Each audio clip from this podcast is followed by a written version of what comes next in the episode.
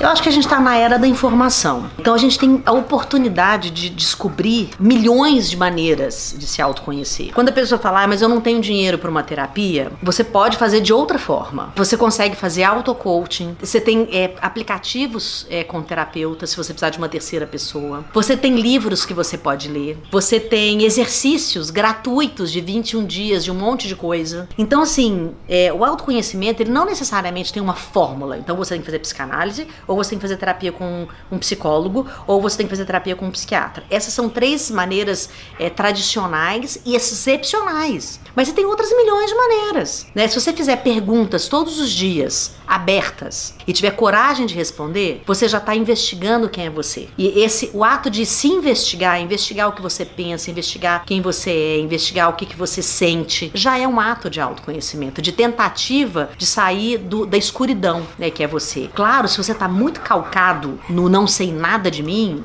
você vai precisar de uma terceira pessoa para te dar um empurrãozinho. Mas qualquer qualquer tentativa de sair de uma, de uma resposta que é sempre a mesma, já é o primeiro passo para você se autoconhecer.